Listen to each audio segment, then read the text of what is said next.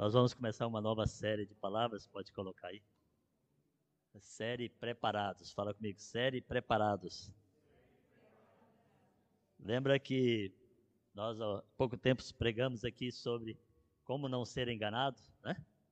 E sabemos que Jesus está à porta, está já preparando o retorno dele, há tantas coisas acontecendo tão rápido. Eu estou ansioso para conhecer o céu no momento certo, tá? Tem gente que está tão ansioso que quer ir antes. Não, eu quero conhecer no momento certo. Quero subir com a igreja, deve ser muito legal quando Jesus nos buscar. Vai ser muito gostoso a gente experimentar, né? A, aquela grandeza do céu maravilhoso que que Ele tem para nós preparado. Então, nós vamos começar uma série nova de preparados. E hoje eu quero falar de preparados para colher. Irmãos, ah, não sei se vocês assistem jornal, mas não tem nem como não assistir, porque se você ligar a televisão, o jornal é tão repetitivo que ele fala sempre a mesma coisa, né? É impressionante. Mas é, eu procuro assistir também outros canais, né? Para poder ver o que está acontecendo no mundo. E o que está acontecendo na Califórnia, por exemplo, é algo devastador. Aonde nós temos colocado a nossa segurança, né? Ali mostra que a segurança do homem é muito, muito falha. E as pessoas estão desesperadas. É, eu vi uma entrevista de um senhorzinho desse tamanhozinho na Grécia, e ele falou: Olha, morreu minhas ovelhas, morreu tudo que eu tinha, queimou minha casa, mas eu ainda estou vivo, né? E, e ele, por quê? E as pessoas estão perguntando por que, que acontece tantas coisas. Nós vimos na Bélgica, nós vimos na, na Alemanha, são países, entre aspas, tão seguros, né? E vimos, assim, de repente, uma cidade ser quase devastada. E as pessoas estão perguntando o porquê das coisas, ok? Elas estão abertas a saber o porquê. Eu tenho conversado com algumas pessoas que eu vou conhecendo na rua, vocês sabem que eu, nessas coisas, eu sou muito cara de pau, né? Eu chego e, como é que fala? É, passo o, o óleo de peroba, né? E vou conversar com as pessoas. E tem umas que viram a cara, tem outros que conversam, mas eu sempre entro nesses assuntos com eles e eles nos perguntam o porquê das coisas. E o texto que eu quero falar hoje, ele tem dois personagens. Um que busca o porquê e o outro que mostra a resposta. Antes disso, eu queria que você prestasse atenção no texto de Mateus, capítulo 9, verso 36 a 38, que diz assim: E vendo as multidões, teve grande compaixão delas, porque andavam cansadas e desgarradas, como ovelhas que não têm pastor. Então disse aos seus discípulos: A seara é realmente grande, mas pouco os ceifeiros. Rogai, pois, ao Senhor da seara que mande ceifeiros para a sua seara. Ceifeiros aqui eu vou pôr pessoas preparadas para colher. Não sei se vocês conhecem a parte da agricultura, mas eu cresci até os meus 25 anos, né?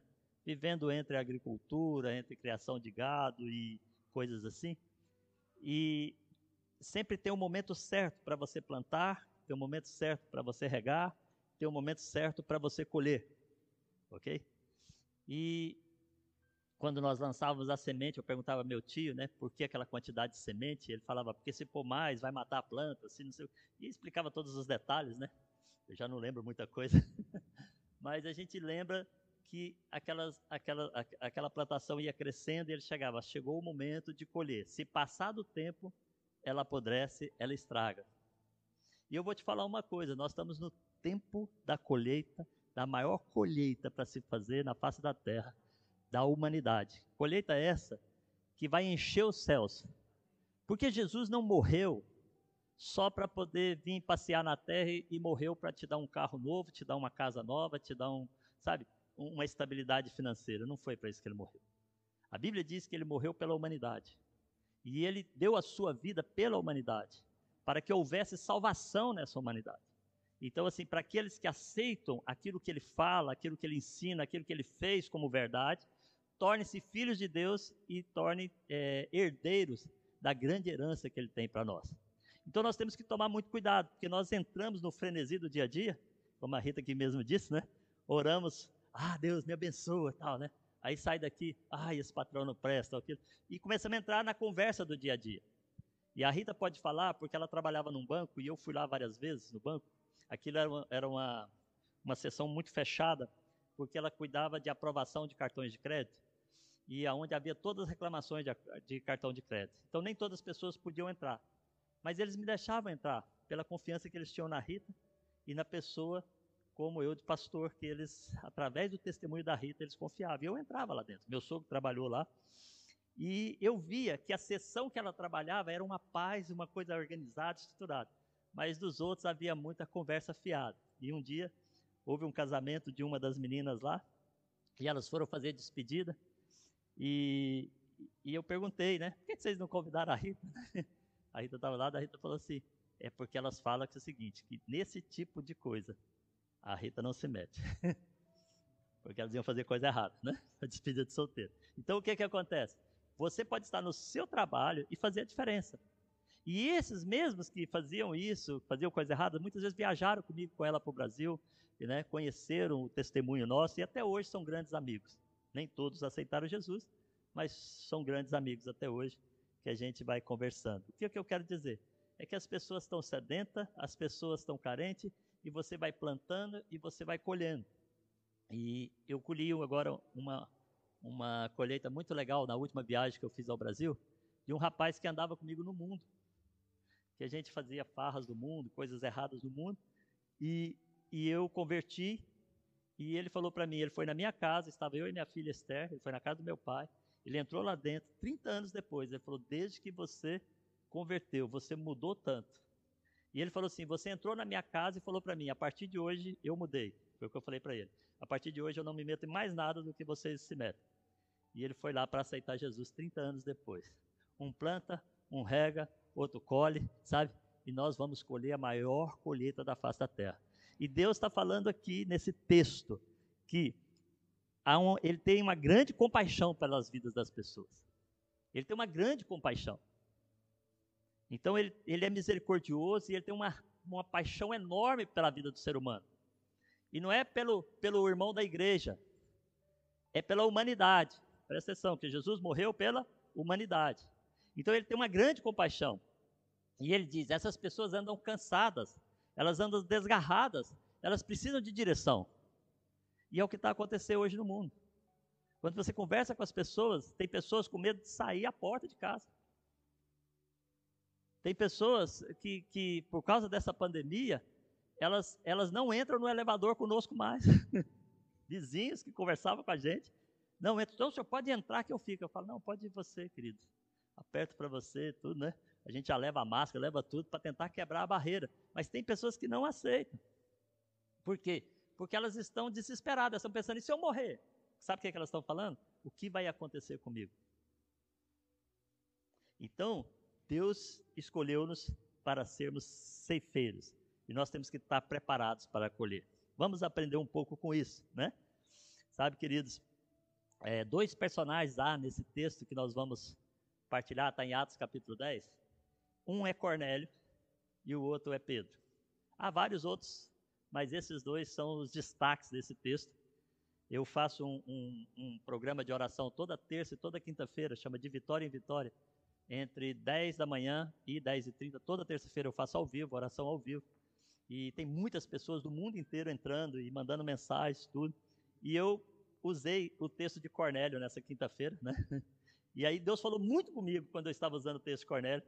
E eu falei, eu preciso compartilhar isso com os irmãos. Né? Olha o que, que diz aqui, Atos capítulo 10. Havia em Cesareia um homem por nome Cornélio, centurião da corte chamada italiana, piedoso e temente a Deus com toda a sua casa, o qual fazia esmolas ao povo e de contínuo orava a Deus.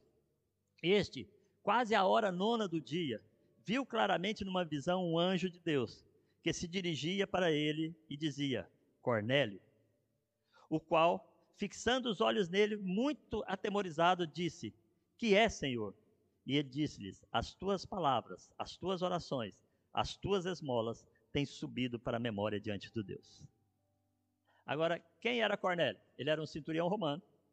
Cornélio não, não tinha, é, não era um cristão. Naquela época, era muito separado entre o povo judeu e o povo, né? E, e o, e o povo que era ímpio, que eles chamavam de ímpio na época, né? De gentios, né? Então, Cornélio era um gentio.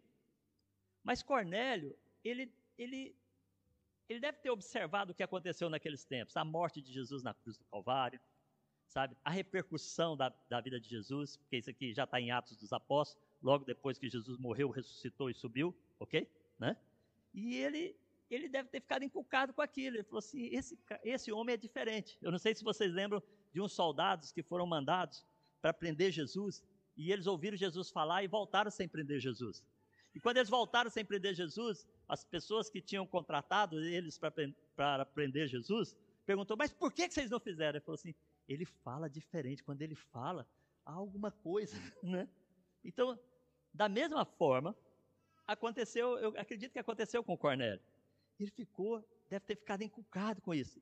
Então, ele começou a fazer orações. Gente, quem faz orações não é só crente, não. Presta atenção. Tem muita gente que não tem Jesus ainda, mas que está clamando. E clamar é falar. E falar, ele está buscando Deus. Como que, que, é isso? Tem gente que fala, eu não acredito em Deus, graças a Deus. né? Tem gente que fala, fala, Deus, por que Deus? O que está acontecendo, Deus? Eles estão fazendo orações. Eles estão clamando. Já já a gente vai entender como que eles clamam para nós. Né? Mas eles estão clamando.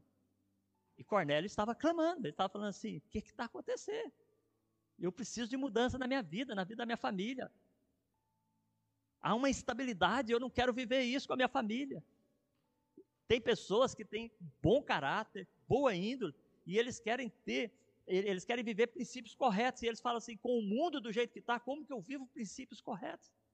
E eles ainda não têm a salvação. Então há, há Cornélios aí clamando, fala comigo, há Cornélios clamando. Continuando aqui, eu vou ler a partir do verso 5. Agora, pois, envia homens a Jope e manda chamar a Simão, que tem sobrenome Pedro, que está hospedado com um certo Simão curtidor que tem a sua casa junto do mar. Ele te, te dirá o que deves fazer. Então lhes disse, a partir do, do, de Atos, agora vou pular para Atos 22, tá? Então lhes disse, vou ler tudo que eu, os textos, depois eu vou comentar, tá bom, queridos? Tá? Então lhes disse, Cornélio, o centurião, homem justo, temente a Deus, que tem bom testemunho de toda a nação dos judeus, foi avisado por um santo anjo que te chamasse para sua casa e ouvisse sua palavra. Então, o que, que aconteceu em Atos 5 aqui? Ele mandou chamar Pedro, ok? Aqui é os, as pessoas enviadas falando com Pedro. Então, chamando-os para dentro, Pedro, né, os recebeu em casa. E no dia seguinte foi Pedro com eles, e foram com eles alguns irmãos de Jobs. E no dia imediato chegaram a Cesareia, e Cornélio estava esperando dentro, tendo já convidado seus parentes e amigos íntimos. Isso é, um, isso é um detalhe. Cornélio já tinha convidado os seus familiares e os seus parentes, os seus familiares e amigos íntimos.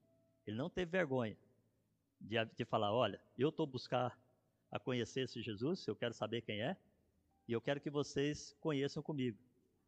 E muitas vezes ele, ele deve ter falado assim, eu quero até ouvir a opinião de vocês, né? De vez em quando a gente dá a volta no sujeito, né? Não, não pode, não, eu queria pelo menos que você ouvisse e me desse a sua opinião, né? Eu não sei como é que ele falou, mas deve ter sido alguma coisa assim. Então Pedro chega à casa de Cornélio e Cornélio diz: Há quatro dias estava eu em jejum até esta hora, orando em minha casa à hora nona. E eis que diante de mim se apresentou um homem com vestes resplandecentes e disse: Cornélio, a tua oração foi ouvida, e as tuas esmolas estão em memória diante de Deus. Envia, pois, a Jope a mandar chamar Simão, que tem por sobrenome Pedro. Este está hospedado na casa de Simão o curtidor, junto do mar, e ele vindo te falará. Logo, mandei chamar-te, e bem fizeste em vir. Agora, pois, estando todos presentes diante de Deus, para ouvir tudo quanto Deus, tudo por Deus te é mandado. E abrindo Pedro a boca, disse: Reconheço por verdade que Deus não faz acepção de pessoas, mas que é agradável aquele que, em qualquer nação, teme e o faz o que é justo. partir do verso 44, diz assim: Dizendo Pedro, ainda essas palavras, caiu o Espírito sobre os que ouviam a palavra. Vou parar por aqui, depois a gente termina no final com um textinho. Mas, queridos, esse texto é rico para nós hoje. É fantástico. Mostra dois personagens muito importantes aqui: um Cornélio, que está buscando a Deus, e um Pedro, que tem o de Deus para dar. E eu vou falar para você, você que frequenta essa igreja, você tem de Deus para dar. Porque nós ensinamos a palavra e te ajudamos a explicar a palavra dentro das suas limitações, dentro das nossas limitações. Não tenha vergonha, mas aquilo que você sabe é mais de quem não sabe nada. Ok?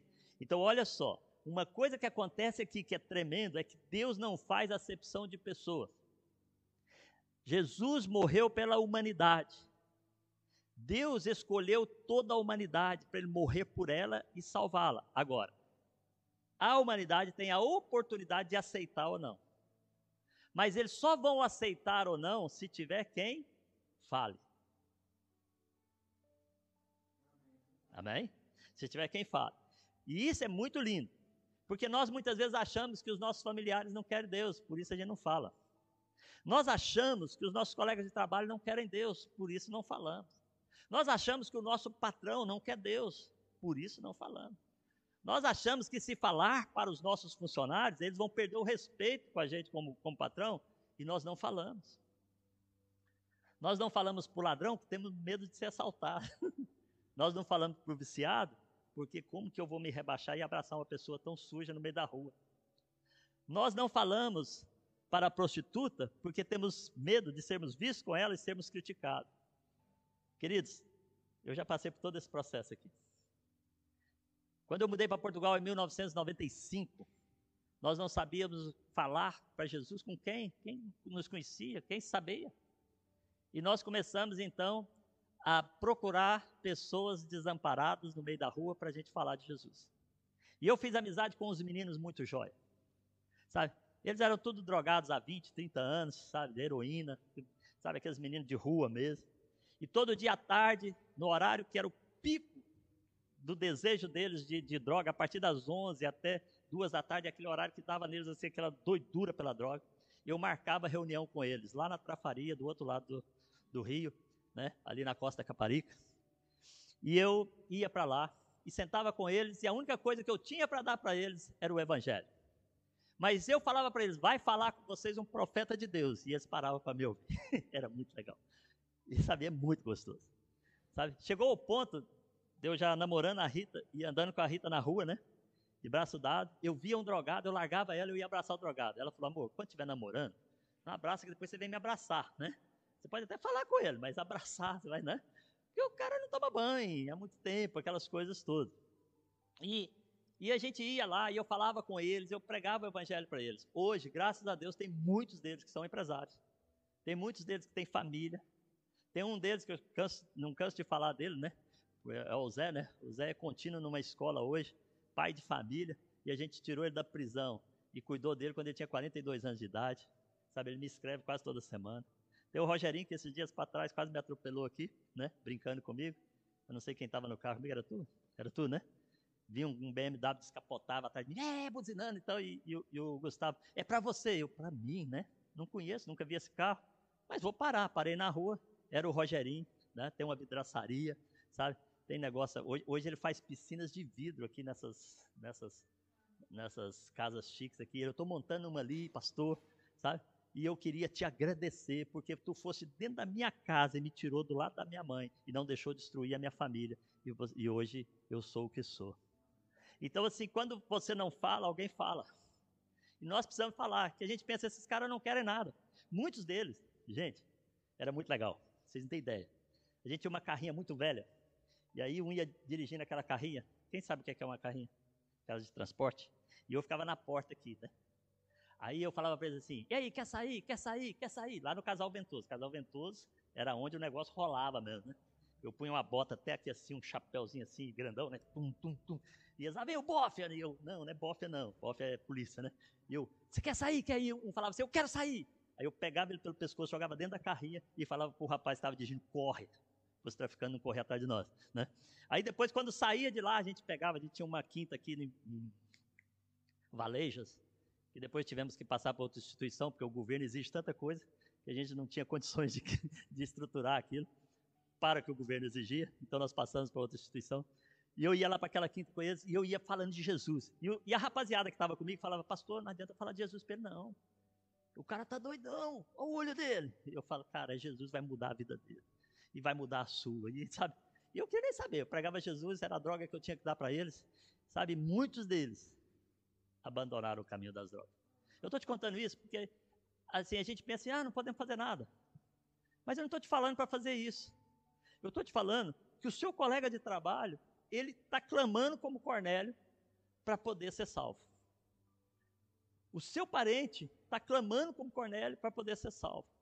Vocês não têm ideia? As minhas primas hoje têm me escrito no meu, no meu WhatsApp, sabe? Falando que uma palavra que eu falei para elas levou elas a tomar a, a, a postura de ser salvo em Cristo Jesus. Recebi várias há poucos dias.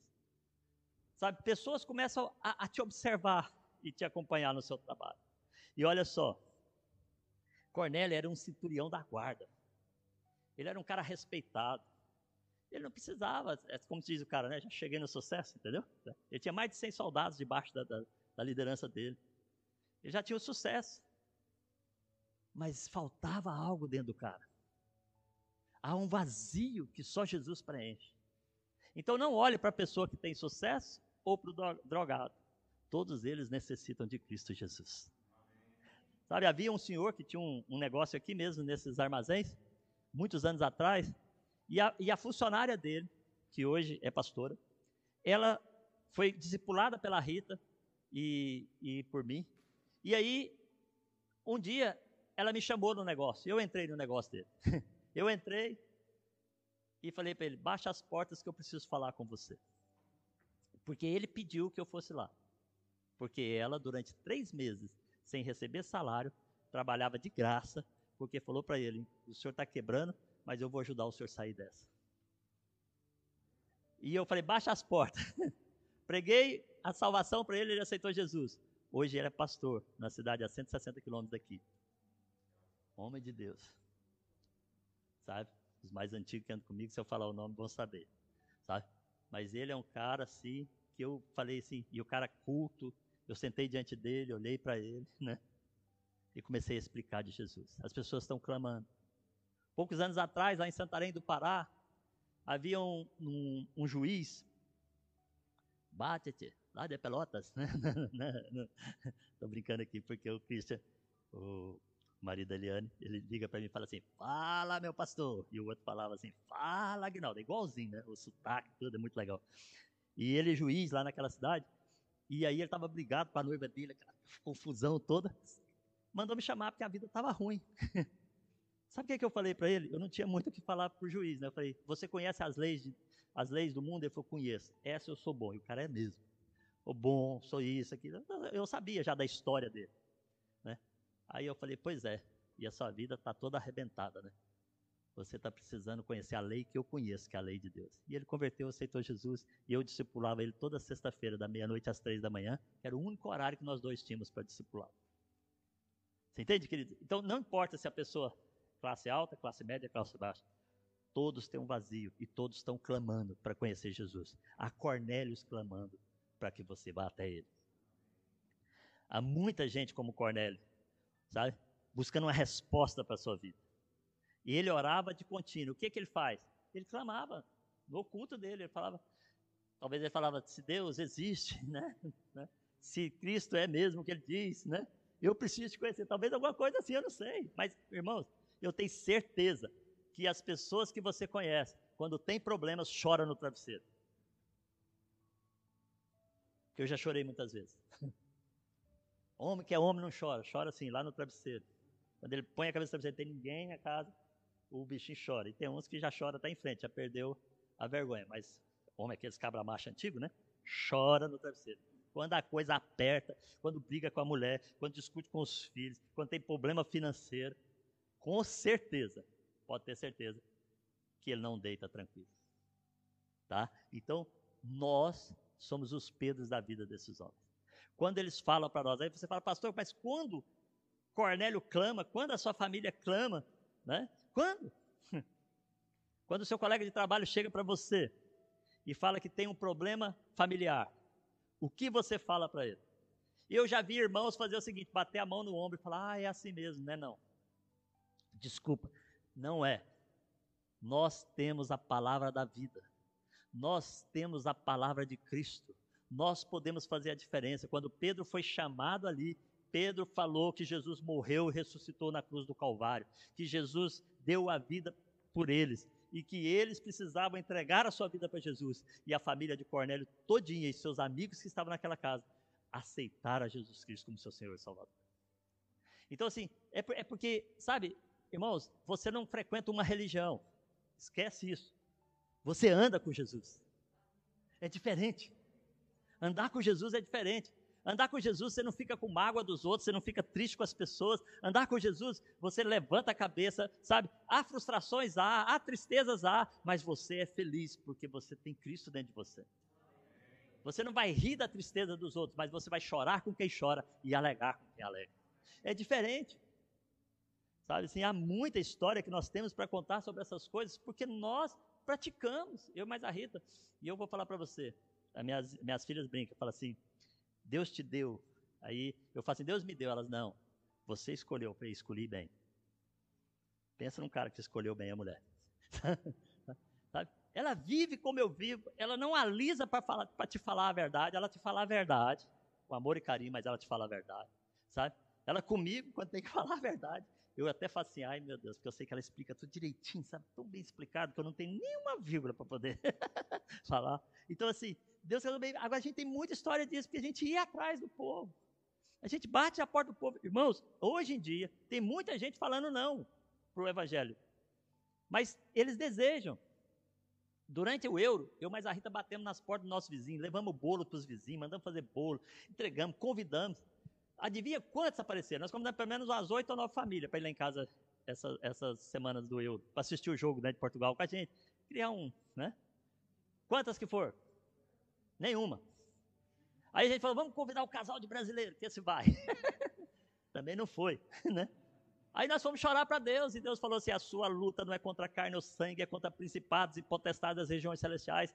Vai orar. Irmão, nós entramos numa semana de oração aqui essa semana. Sabe? E os vizinhos já estão convidando a gente. Sabe? Encontrei um ontem, ele falou: Lembra que você me convidou? Eu falei: Lembro. Ele falou: Precisamos marcar isso. Eu, Vamos marcar. Percebe?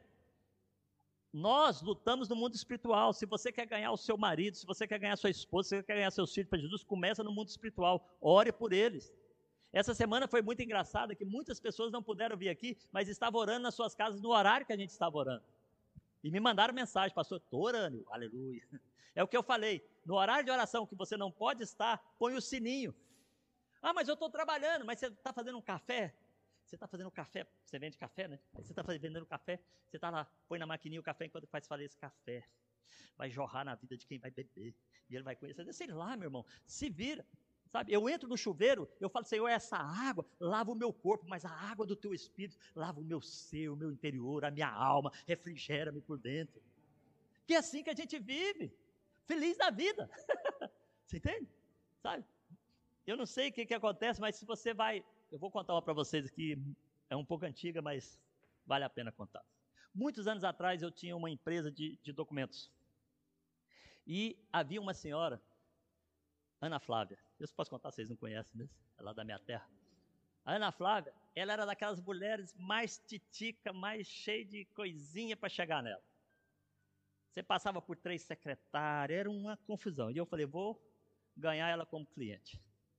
Ganhei ela como cliente, só que a Ana Flávia te pagava o dia que ela queria, na hora que ela queria, do jeito que ela queria. E houve uma época que era, era não sei se era real, cruzeiro, mas era, né? Minha vida já passou por tantas moedas, né? que a Ana Flávia ficou me devendo, era uma fortuna. E eu, se eu não recebesse aquele dinheiro, eu falia. Só que eu já era cristão depois disso. Eu ajoelhei no meu escritório todos os dias todos os dias. Vocês sabem que eu oro todos os dias, né? Eu hoje, todo dia, oro das 5 às 7 da manhã por você. Menos o domingo, que é o dia de eu vir para cá. Eu falo, Deus, eu quero estar tá com a cabecinha mais descansada nessa hora. Mas de segunda a sábado, todos os dias, às 5 da manhã, eu estou diante do Senhor por você. E eu estava lá de joelho, debaixo da minha, do, da, minha, da minha escrivania, do escritório, como é que chama aqui? É secretária, escrivania, né? E eu estava lá debaixo todos os dias, né? No meu escritório eu fazia isso. É, eu abria o escritório às 8, às 6 da manhã eu estava lá de joelho. E orando, Deus, eu vou falir. Não tem como, o único dinheiro que eu tenho que resolve a situação está na mão da Ana Flávia. Me ajuda.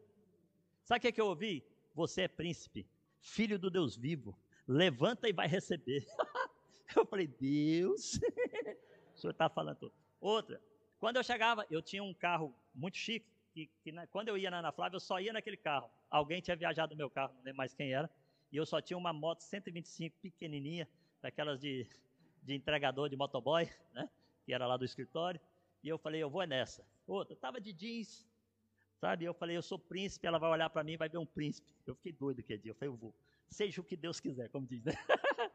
e fui, quando eu entrei no escritório da, da, da, Ana Flávia, veio a Gessimara. Tinha umas sete, oito pessoas sentadas, a Gessimara Aguinaldo, o que, que você veio fazer? Você veio receber? Eu falei, vim. Falei, hoje ela não está pagando ninguém.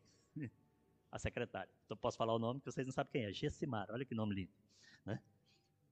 E eu, é legal isso, né? Vai lá, fala para ela que está aqui um príncipe de Deus, filho do Deus Altíssimo. Leva esse papelzinho para ela, eu escrevi o valor que ela tinha que me pagar. E falei, leva para ela. A Gessimara, me conhecia há muito tempo, falou assim, eu vou só para ver a cara dela.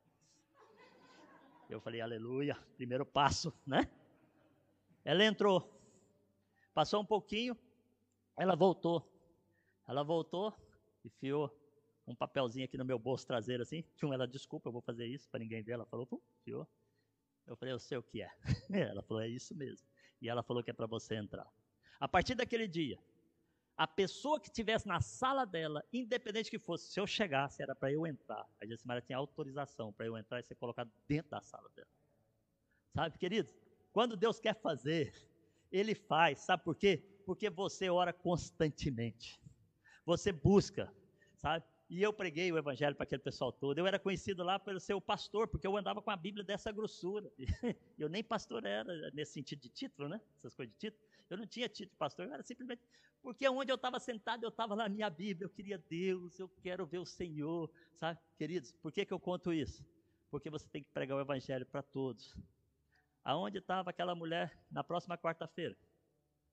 No nosso life group. Ok? Vamos ser sinceros, queridos. Se nós pagarmos o preço e de, de obedecer a Deus, Deus vai trazer todos os seus familiares, todos os seus amigos íntimos para Jesus. Porque Cornélio fez isso. Cornélio orava a hora nona, era o horário específico dele orar todos os dias, e que ele estava clamando. Por, que, que, ele, por que, que ele orava a hora nona? Porque ele via os judeus orando. ele deve ter lido lá na, na, alguma escritura que falava que Daniel orava, né? Às seis da manhã, meio-dia, às seis da tarde, por exemplo, né? Então, três vezes por dia ele deve ter, ouvido alguma história. E ele falou: Hum, vou pôr isso em prática. Nós cristãos precisamos pôr em prática coisas que tem pessoas que põem em prática e funciona na vida deles. Amém? Primeiro, primeiro exemplo que temos. Segundo exemplo tem que ser como Pedro: ir e falar naturalmente, sempre naturais. As pessoas estão te convidar. Quando elas falam dos problemas dos seus filhos para você, você ora por ela, fala que tem a solução, ou não é assim mesmo. Sabe como é que o mundo está, né? O mundo está tão assim. Ninguém dá mais valor na vida, ninguém mais põe, sabe, tem princípios mais para viver, os valores estão tão mudados. Ah, a gente vai ter que se adaptar. Não, não tem que adaptar, não. A palavra de Deus já se adaptou há mais de dois mil anos atrás. Ela está adaptada para nós e ela não vai mudar, porque o próprio, o próprio, o próprio apóstolo João diz que se nós aumentarmos uma vírgula, um tio na palavra de Deus, ela se torna totalmente irregular. Nós somos pessoas que não temos valor. Então, não se aumenta, não se tira. Se pratica. É tão bom. Eu posso falar porque é bom. É gostoso. Tem pessoas que perguntam para mim, pastor, eu queria ter essas histórias para contar. Eu falo, você quer viver o que nós vivemos? Quer comer mingau como nós comemos muitas vezes para poder pregar o evangelho? Quer andar em carro sem gasolina para poder pregar o evangelho e orar, falar, Deus não pode acabar, que se acabar o governo prende, né? Você não sabe o frio da barriga que é na hora. Quer entrar dentro de um casal ventoso, ou entrar na casa de um milionário, ou entrar na casa de um parente que te xinga o dia todo. Há pouco tempo, uma pessoa que é muito íntima, muito minha amiga, lá do Brasil, ele era um, é homossexual, e ele falou para mim assim: Você é diferente. Todos aqui nessa casa, era tudo familiar, nem conversa comigo direito. Você está aqui conversando comigo e já são três da manhã. Eu falei, e eu só sabe, eu queria saber da vida dele, para eu poder pregar o evangelho, porque o evangelho liberta, o evangelho cura, o evangelho sara. Essa semana recebi mensagem de um que é enfermeiro lá em, em Taubaté, São Paulo, que aqui em Portugal eu estava com uma dor no pé muito grande e ele falou: Deixa eu fazer uma massagem no seu pé. Falei: Deixa, eu ia pregar, sabe, você está arrastando assim, né? Isso era lá em Massamá, numa igreja lá em Massamá. E ele fez a massagem e depois disso eu falei: Cara, você é tão bom, você não quer ir lá em casa fazer uma massagem em mim? Não, ele foi. Aí quando ele está fazendo massagem, chegou no meu cóccix, ele falou assim: Eu preciso te contar meus pecados. Meu amigo, só eu sei o que eu ouvi. Mas só eu sei a libertação que Deus deu na vida daquele homem. Hoje é um grande homem de Deus, um grande amigo. Sabe, queridos, nós temos que quebrar as barreiras. Chegou o tempo de estar preparados para colher. Nós não podemos, sabe, olhar e falar assim: ah, mas que vão dizer de mim? Eu vou dizer: eu não vejo ninguém dizer nada mal de mim até hoje. Só vejo dizer coisa boa, porque as ruins eu não ouço. Sabe, elas não entram. Você fecha o ouvido para as coisas ruins, que você vai ouvir coisas boas. Olha o que, que diz esse texto que eu quero ler com os irmãos. Verso 44, põe o último coisa que diz assim: Dizendo Pedro ainda essas palavras, caiu o Espírito sobre todos. Quando Cornélio estava ali com a família e com seus amigos.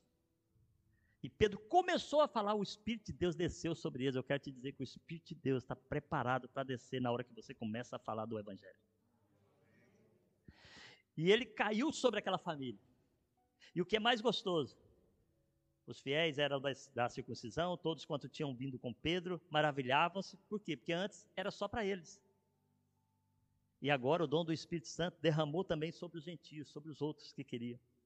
Respondeu então Pedro: Pode alguém porventura recusar a água para que sejam batizados estes e também receberam como nós o Espírito Santo? Pode alguém recusar água? A água fala da fonte da vida fala da fonte do Espírito de Deus, fala do derramar do Espírito de Deus. Jesus é a fonte da água viva, a palavra de Deus diz. Então, quando Jesus, quando você fala da palavra de Deus para a vida da pessoa, a, a, água da vida jorra de você, porque você é o canal. E sabe o que é que acontece, né?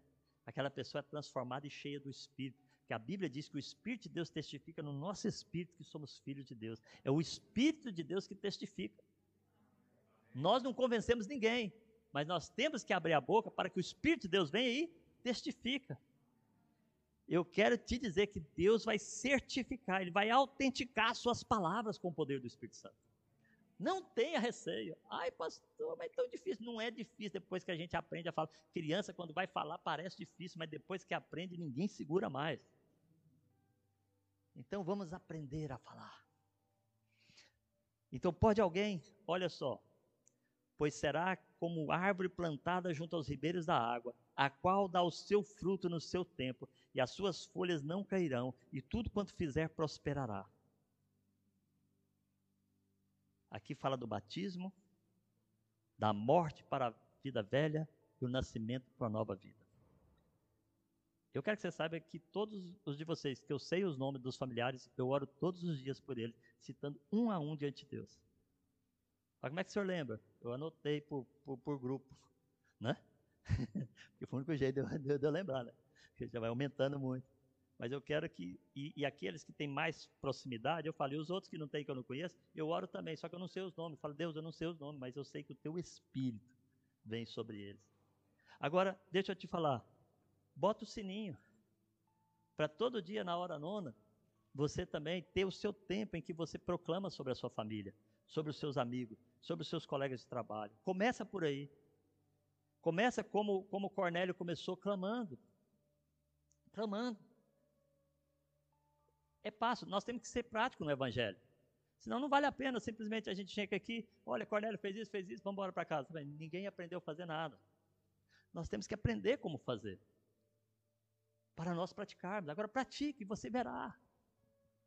Não, não chega para a pessoa, olha, você tem que ir para a igreja que resolve o seu problema. A igreja não resolve o problema de ninguém.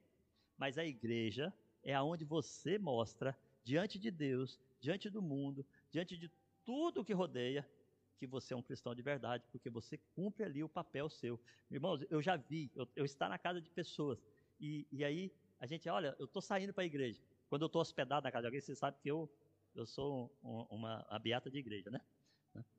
Eu estou na Romênia, eu vou para a igreja, eu estou na Itália, eu vou para a igreja. Onde eu estiver, eu quero uma igreja.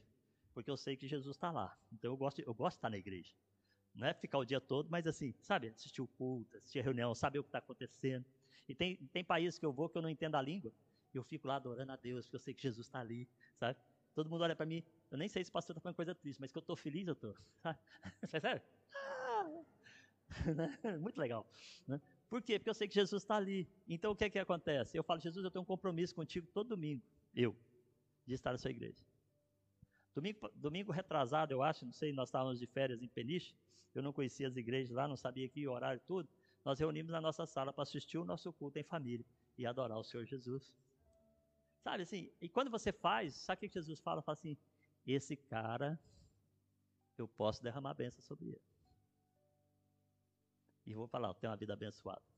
O maior sonho da minha vida eu já concretizei, era ter uma família top. E eu tenho uma esposa e duas filhas fantásticas. Sabe, eu tenho assim realmente uma família que ama Jesus. É tão gostoso. Então, assim, eu não sei qual é o seu pedido principal, né? mas esse foi o meu. Tem gente que pede riqueza, pede para Deus. Eu cresci num, num, lar em que meu avô viveu 50 anos com a minha avó, meu pai viveu 50 anos com a minha mãe, foi falecendo, né? E depois que eles casaram de novo, né? E eu falei, poxa, eu quero isso, eu não conseguia. E eu estava com 28 anos de idade, desesperado, porque eu nunca conseguia ter família. Aí eu pedi para Deus. Converti, fiquei cinco anos solteiro. Falei, Deus, você trata sujeito, né? né? Mas quando ele deu, ele deu o melhor dessa terra. Aleluia. Eles então, continue buscando a Deus. Seja como Cornélio, que clama no horário. Seja como Pedro, que quando falarem de você, quando um colega de trabalho, alguém trouxer algum problema para você, você tem a solução. E para encerrar o testemunho, tem um rapaz aqui mesmo em Portugal, uma vez ele chegou na porta da minha casa, eu, eu tentava evangelizar ele na garagem do meu prédio, sempre, sempre, sempre, oito meses ali tentando. Aí um dia ele bateu na porta, preciso falar contigo. Eu abri a porta, ele correu para o meu sofá e começou a contar os problemas. Eu ouvi todos os problemas. Depois eu falei para ele, eu preciso te falar uma coisa. Vamos começar a resolver os seus problemas. Primeira coisa, você precisa ter um encontro pessoal com Deus. Se você tiver um encontro pessoal com Deus, você vai ser canal para os seus problemas.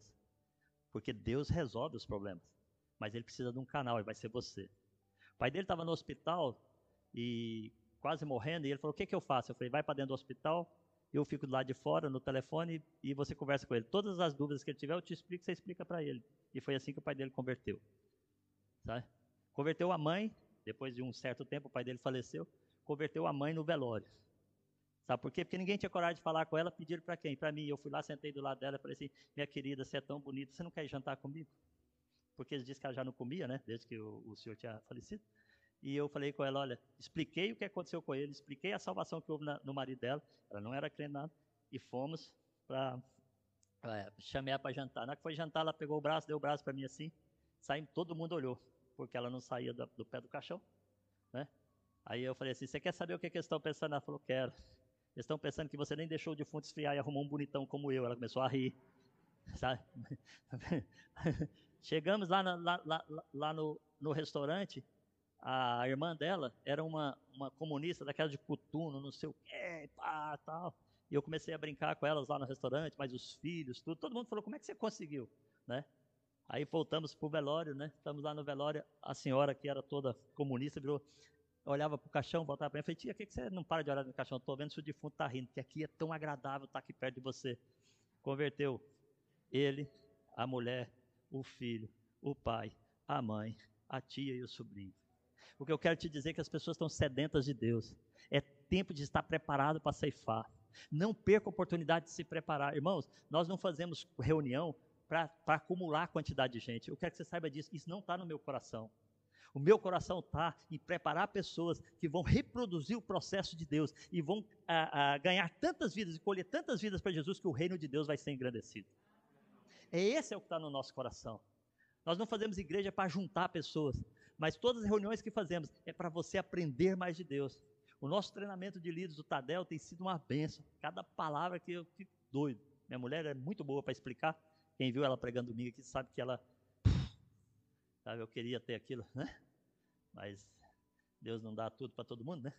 Deu o melhor para ela. Eu fiquei só para empolgar vocês, né? Aí ela, né?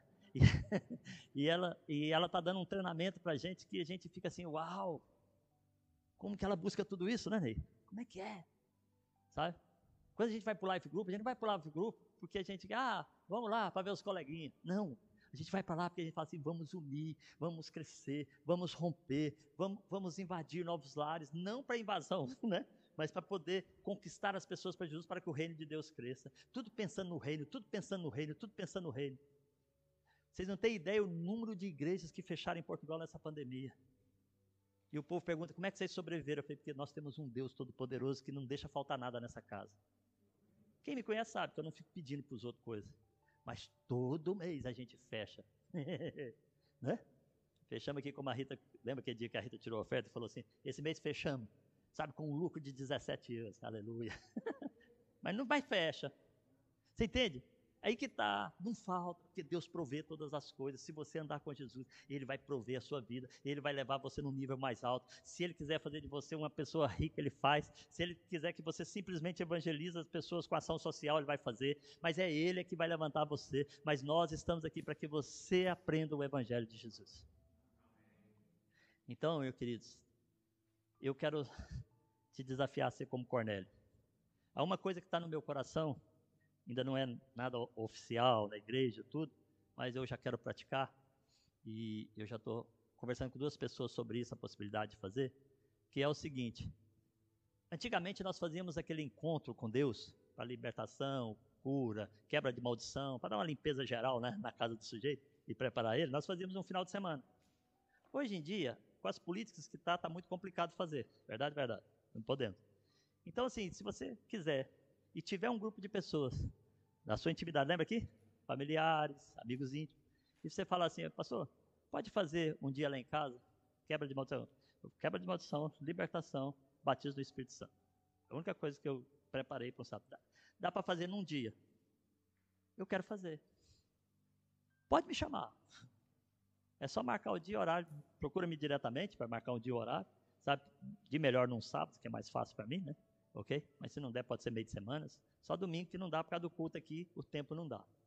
Mas vamos, vamos fazer algo diferente, sabe? Vamos deixar que os Cornélios nos convide e vamos entrar e levar uma palavra de libertação, de cura, de salvação. Ok? Então, assim, eu estou propondo, porque se, se tiver alguém, fala para mim, já, eu já tenho duas, uma senhora ligou para mim, ela, ela falou assim, olha, a minha vida não muda. faço isso, faço aquilo, minha vida não muda. Eu falei, eu tenho a forma de mudar. Então, se você quiser, nós vamos fazer. Ela ficou de me dar a resposta. Ok? Eu tenho a forma. Agora, depende dela aceitar, não é isso? Mas ela que me procurou, me ligou. Não muda nada. Eu falei, não muda porque você precisa mudar, né? Para você mudar, a gente precisa dar uma limpada na sua casa, né? E depois preparar a casa para poder o Espírito Santo morar lá dentro, amém? Então, tá liberado isso para quem quiser. Se tiver um amigo ímpio, ai, estou com problema. Morre o gato, morre o papagaio, morre o periquito, morre o cão, morre o cavalo, morre não sei o que, não sei o que. Ninguém sabe o que é. Vou lá, veterinário de Deus. Faz uma sessão de um dia. Aconteceu aqui em Santarém, aqui em Santarém a 100 quilômetros. O menino pediu pro, pro, o patrão pediu para o empregado, falou, olha, eu vou atrás de um, né, aí, que faz exorcismo. E o cara cobrava por metro quadrado. A casa do senhor ficava em 7.500 euros. E ele falou para o empregado, o empregado falou, não, eu tenho um padre que faz de graça. Falou, quem é o padre? Hoje, hoje, hoje aquele empresário, hoje aquele empresário, ele é obreiro numa igreja lá na cidadezinha dele. Ele e a esposa. Quando eu cheguei lá, vocês não têm ideia do que era a casa. De graça. E eu fui 100 quilômetros. Eu ia todos os dias. Foi mais de 30 dias. Eu fiz lá o trabalho com eles. Foi muito pesado. O negócio era muito pesado. E toda vez ele falava assim: Eu quero pôr o combustível do seu carro. Eu falei: Está proibido. De graça receber e de graça dar. Rapaz, foi muito difícil, porque foi uma época que eu estava comendo mingau. Mas valeu a pena. Então, o que eu quero te dizer é isso. Vamos ser. Amém, queridos? Deixa eu orar por você, mas eu quero dar uns anúncios para você. Deixa eu orar. Pai, no nome de Jesus, que o teu Espírito Santo testifique no nosso espírito como Cornélio foi precioso em clamar ao Senhor e como as vidas estão clamando ao Senhor. Mostra-nos quem está clamando que essas pessoas cheguem-se a nós, sabe, pedindo socorro para que nós possamos ir a elas levar o evangelho da salvação. Paulo não se envergonhava do evangelho que pregava, que era poder para a salvação. E nós queremos, Senhor, levar esse evangelho. Queremos cumprir o nosso chamado, ó Deus, de levar o evangelho do Senhor. E eu sei que o Senhor autentica as nossas palavras, testifica nossas palavras através do teu Espírito Santo e do mover do teu Espírito Santo. Então, Senhor, eu abençoo a vida dos meus irmãos. Senhor, que cada um seja como Pedro, na hora que for chamado à casa, à casa dos irmãos, mas cada um também seja Cornélio, que clame por ele e pelos seus familiares, pelos seus amigos íntimos, para que o Senhor provê a, a salvação, em nome de Jesus. Amém?